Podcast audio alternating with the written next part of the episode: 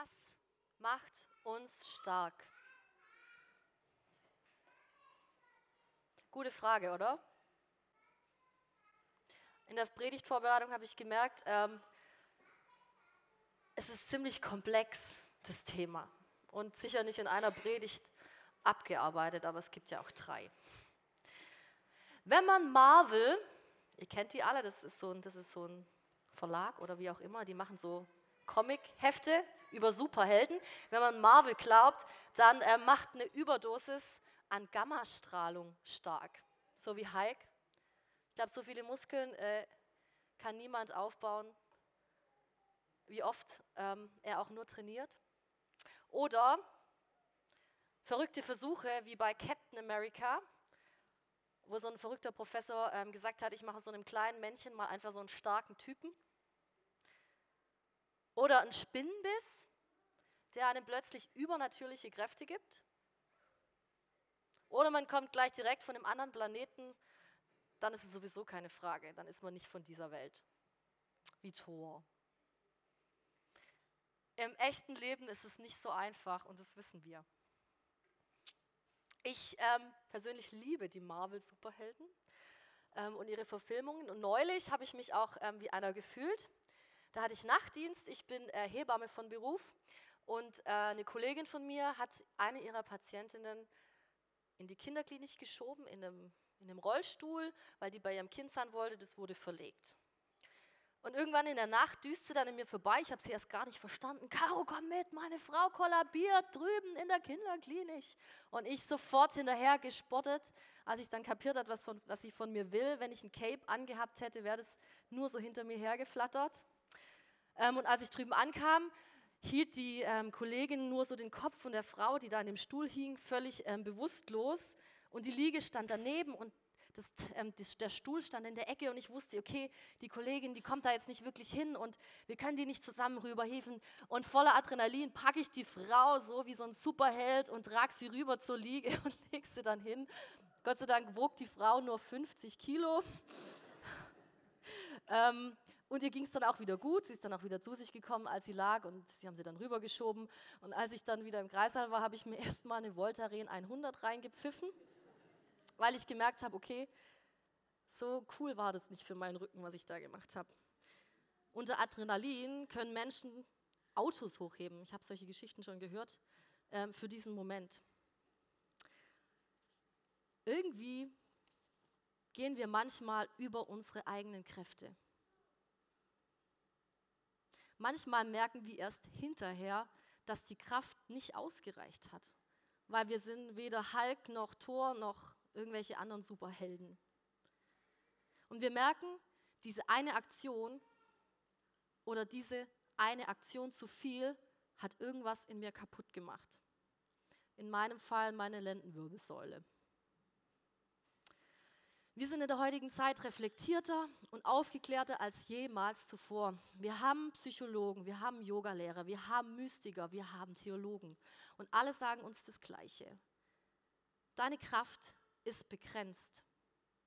Und du brauchst immer wieder Zeiten der Ruhe und des Ausgleichs, um neue Kraft zu bekommen. Und trotzdem haben wir in der heutigen Zeit mehr Erschöpfungserkrankungen als jemals zuvor. Wir kämpfen mit Depressionen, Angstzuständen und Burnouts,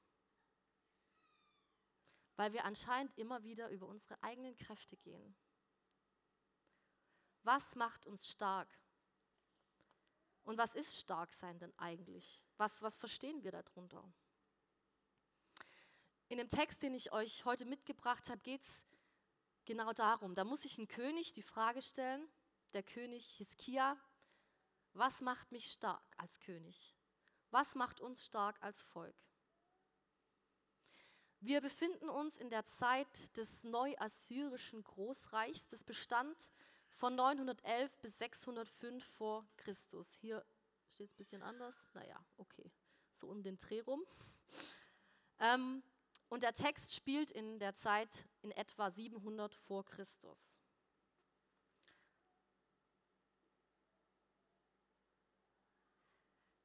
Der gesamte Mittlere Osten war eigentlich von den Assyrern besetzt Und wir sehen hier ein mini kleines Fleckchen Erde, Juda, das eben noch nicht besetzt war. Weil die Könige von Juda bereit waren, hohe Tributzahlungen an das assyrische Reich zu bezahlen. Und 700 vor Christus regierte in Juda der König Hiskia. Und er, du kannst mal weitergehen, und er war im Grunde umzingelt von Feinden, von Edom, von unten her, kannst die, kannst die Pfeile mal hier zeigen, genau, von Syrien. Und auch von den gottlosen Königen des Nordreichs, die Juda immer wieder angegriffen haben. Juda war umstellt, umzingelt von Feinden. Krise. Und Hiskia zahlte weiterhin wie sein Vater hohe Tributzahlungen an die Assyrer. Aber eines Tages witterte er seine Chance, als die Assyrer mit innenpolitischen Problemen beschäftigt waren und hat einfach diese Tributzahlung ausgesetzt. Das gefiel dem König äh, der Assyrer natürlich überhaupt nicht und er fing an, die Städte Judas anzugreifen und einzunehmen. Und jetzt steht er vor den Toren Jerusalems. Hier befinden wir uns. Und Hiskia fängt natürlich an, wie wild Problemlösungen zu finden. Ja, er diskutiert mit seinen Beratern ähm, und versucht irgendwie aus diesem Schlamassel rauszukommen. Und seine einzige Lösung, das einzige, was ja auch logisch erscheint, ist der Süden, Ägypten. Das sind schon lang, lange Verbündete von Juda, Vertraute, die haben eine ganz gut aufgestellte Streitmacht. Die fragen wir um Hilfe, mit denen verbünden wir uns. Und hier hinein kommt Jesaja, der Prophet, der in dieser Zeit am Hof ein- und ausging. Und er sagt zu Hiskia folgendes, den Text, den ich jetzt lese, aus Jesaja 30, 15 bis 17. Denn so spricht Gott der Herr, der Heilige Israels. Durch Umkehr und Ruhe könntet ihr gerettet werden. Im Stillsein und im Vertrauen läge eure Stärke. Aber ihr habt nicht gewollt, sondern ihr sagt, nein, wir wollen auf Rossen dahinfliegen. Darum werdet ihr auch dahinfliehen. Wir wollen schnell davonreiten. Darum werden eure Verfolger noch schneller sein. Tausend von euch werden fliehen vor dem Thron eines einzigen. Ja, wenn euch fünf bedrohen, so werdet ihr alle fliehen, bis euer Überrest geworden ist wie ein Mastbaum auf dem Gipfel eines Berges und wie ein Banner auf einem Hügel.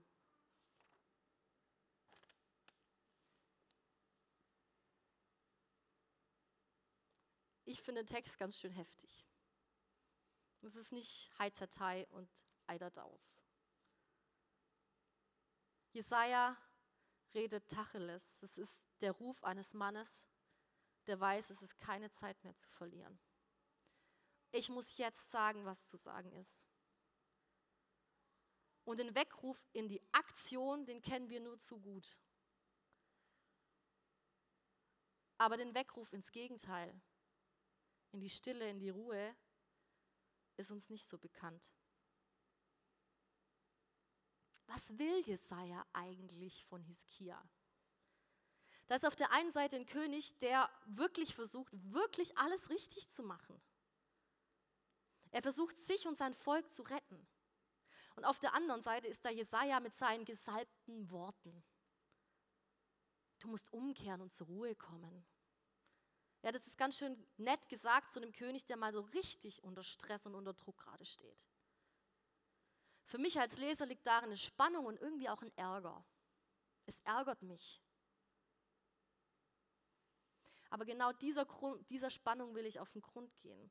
Es geht mir heute nicht darum, den Text eins zu eins auf unser Leben umzumünzen. Es geht mir auch nicht darum, euch zu sagen, lauft ab jetzt nur noch planlos durch euer Leben und ruht euch aus und ähm, trefft keine rationalen Entscheidungen mehr. Und vor allem geht es mir nicht darum, zu sagen, jemand wäre an seiner Depression, an, seiner Angst, an seinen Angstzuständen selber schuld. Es geht mir heute tatsächlich um die Frage, was macht uns denn eigentlich stark? Was stärkt mich und meine Verbindung zu Gott so sehr, dass es mich im Ernstfall retten kann? Wie kann Ruhe und Stille mich stark machen in Zeiten der Not und mich zusammenhalten. Dazu habe ich mir folgende Gedanken gemacht, und zwar Umkehr und Ruhe macht uns stark, Vertrauen macht uns stark und Stille sein macht uns stark. Umkehr und Ruhe macht uns stark. Wir alle kommen irgendwo her. Hiskia war König und vor ihm war sein Vater, der Ahas König.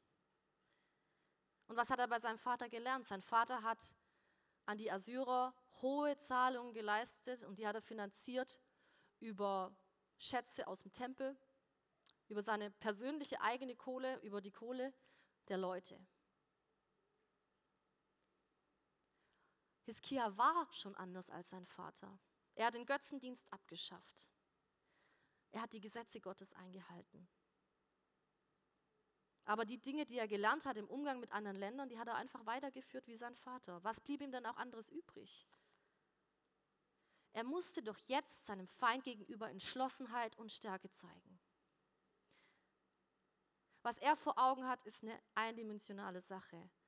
Er sieht, dass in allen Himmelsrichtungen eigentlich Krieg und Tod wartet. Er sieht, dass in einer Himmelsrichtung Rettung warten könnte. Im Süden, bei Ägypten. Und was hat er bei seinem Vater gesehen? Genau das. Unsere Herkunft ist ja auch Teil von uns. Das ist unsere Dimension, in der wir gelernt haben zu leben, in der wir gelernt haben, Entscheidungen zu treffen, in der wir gelernt haben zu denken und zu handeln. Manchmal fällt es so schwer, aus der eigenen Haut irgendwie rauszukommen. Wir handhaben Dinge, wie wir es die ganze Zeit gemacht haben. Wir handhaben Dinge, wie es die meiste Zeit auch funktioniert. Und wir handhaben Dinge so, wie wir es nach bestem Wissen und Gewissen auch tun können. Das ist Teil unserer Prägung und es ist auch gar nichts Schlechtes. Hiskia handelt seiner Herkunft nach entsprechend. Dementsprechend, was er bei seinem Vater gesehen hat. Dementsprechend, was er in jedem Lehrbuch der Kriegsführung lesen kann. Dementsprechend, was seine Berater ihm sagen. Seiner eigenen Dimension entsprechend. Und Jesaja sagt zu ihm: Hiskia, aber dieses Mal liegt hierin nicht deine Rettung. Dieses Mal kannst du das Problem nicht so lösen, wie du es immer machst. Es ist an der Zeit, was anders zu machen. Und dazu musst du erstmal runterkommen. Dazu musst du erstmal zur Ruhe kommen. Denn nur in der Ruhe kann Gott jetzt noch zu dir reden. Die Welt um dich herum ist viel zu laut geworden. Ich glaube, wirkliche Veränderung und wirkliche Umkehr, Heilung, Dinge, die mein Herz durchdringen, Veränderungen, die mein Herz zum Guten verändern, die haben ihren Anfang in der Ruhe und in der Reflexion. Weil die Welt um uns herum manchmal so laut ist und die Wege, die wir gehen, so vorgegeben sind. Jesaja erinnert Hiskia, hey, da ist noch jemand anders. Jemand, der auf deiner Seite steht. Jemand, der Lösungen für dich parat hat, an die du im Traum nicht gedacht hättest. Umkehr heißt, ich blicke weg von meiner Dimension in die göttliche. Und wie viel einfacher und bequemer ist es manchmal zu sagen, ich mache einfach so weiter wie bisher. Es funktioniert doch immer alles noch ganz gut. Ein Freund von mir musste vor einiger Zeit erleben, dass es irgendwann dann plötzlich nicht mehr einfach funktioniert. Er musste erleben, was es heißt, wenn man von absolutem Aktionismus in eine Zeit der Ruhe, der Stille, ich würde sogar sagen der Regungslosigkeit hineinkatapultiert zu werden. Er hat am Telefon zu mir gesagt, als wir über die Predigt geredet haben, weißt du, Caro, ich war fast süchtig nach Glück. Ich war süchtig danach, dass Dinge mir gelangen, die ich anpackte. Und von außen betrachtet sah das bei ihm auch immer so aus. Ihm gelang irgendwie einfach alles. Und was er machte, wurde richtig gut. Und es ist primär ja auch nichts Schlechtes. Es ist, nicht, es ist nichts Schlechtes dabei, dass man Macher ist, dass man Visionär ist, dass man Dinge anpackt. Es ist was Gutes. Aber eines Tages hat sein, sein Körper ihm signalisiert, dass auch seine Kraft begrenzt war. Und alles, was vorher selbstverständlich war, ging plötzlich nicht mehr. Das Einfachste war plötzlich anstrengend. Er hatte keine Kraft mehr dafür. Und es war für ihn eine komplett neue Erfahrung. Und alles, was ihm übrig blieb, war Stille zu halten. Und das hat er getan in einer für mich beispiellosen Art und Weise, mit Gott und mit anderen darüber zu sprechen und sich unterstützen zu lassen und neu auszurichten. So sah es zumindest von außen aus. Aber ich weiß, es war das Schwerste und das Krasseste, was er jemals erlebt hat. Eine Zeit der Ruhe kann für jemand, der gewohnt ist, immer in Aktion zu sein, eine wahre Folter sein. Und ich habe ihn gefragt, wie hat dich diese Zeit geprägt? Und er meinte, da wo vorher immer Glück und Erfolg war und die Gewissheit, dass mir alles gelingt, gehen heute meine Erfolge Hand in Hand mit der Gewissheit, dass meine Kraft begrenzt ist. Er weiß jetzt, es gibt Dinge und Situationen, die sind größer als ich. Vor denen darf ich auch Angst haben. Dinge, vor denen man Respekt haben kann, weil sie größer sind als man selbst, aber niemals größer als Gott. Und er sagte, das fühlt sich manchmal richtig scheiße an. Aber es macht mich achtsamer für mich und es macht mich achtsamer für andere. Es macht mich barmherziger und ehrlicher. Und so verrückt es klingt, es macht mich irgendwie ganzheitlicher. Was am Ende bleibt, ist nicht eine Muskelkraft und eine Stärke, wie Hulk sie hat oder Superman oder wie auch immer, sondern es ist eine Stärke, die nach einem Schicksalsschlag nicht bitter wird, sondern ein weiches Herz bewahrt. Das ist Stärke, die größer ist als Stolz und vergeben kann.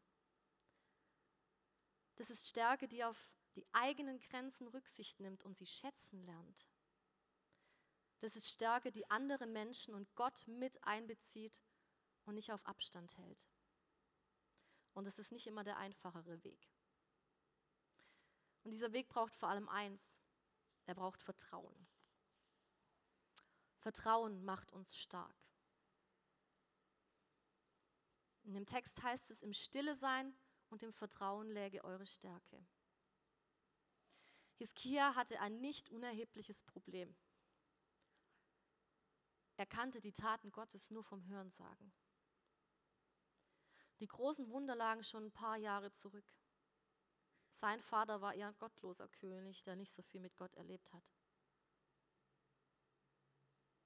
Vermutlich kannte er die Geschichten von Elia und Elisa auch alle. Aber was passiert, wenn es um mich geht? Wenn es wirklich darum geht, die Waffen niederzulegen und still zu werden und zu vertrauen. Wenn ich diesen Gott nur vom Hörensagen kenne, dann fällt es schwer zu vertrauen.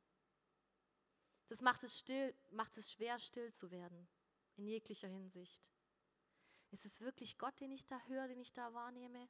Sind es meine eigenen Gedanken? Still zu werden braucht Vertrauen.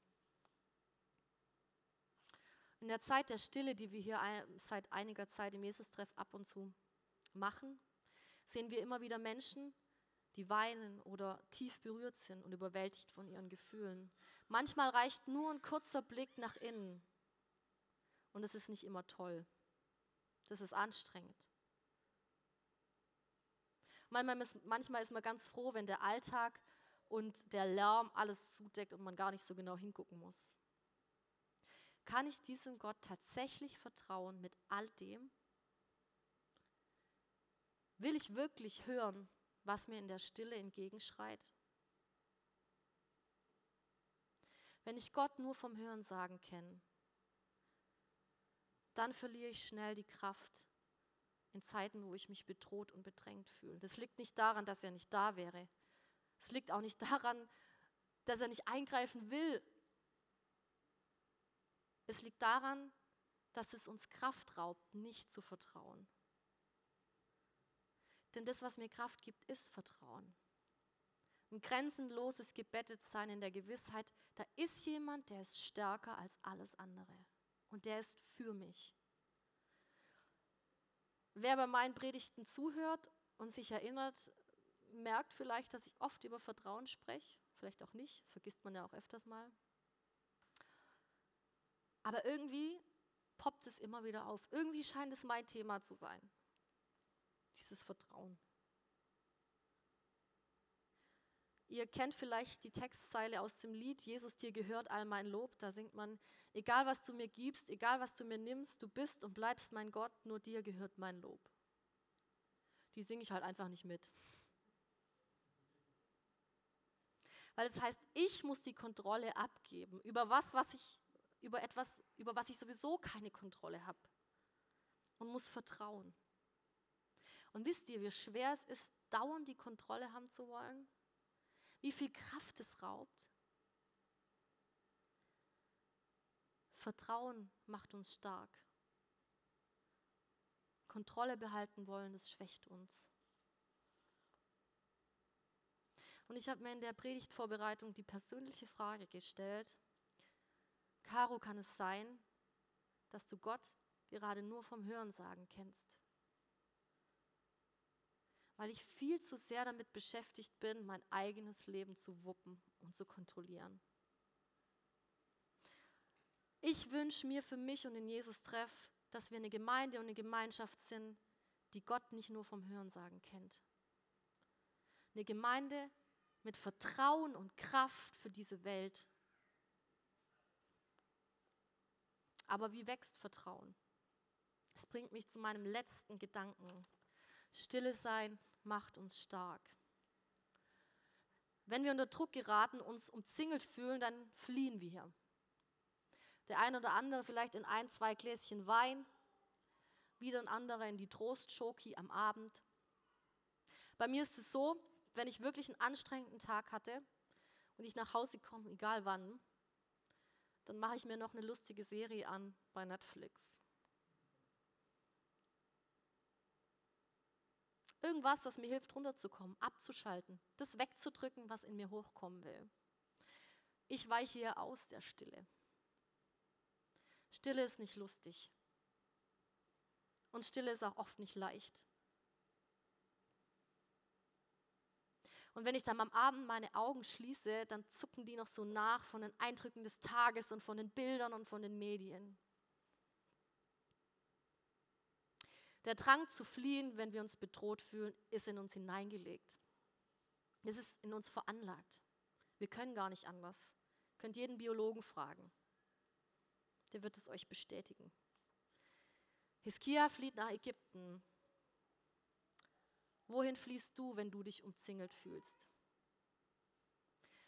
Gott hat uns geschaffen und er kennt uns. Und er weiß, dass der Stärkste unter uns manchmal sich einfach nur verkriechen will.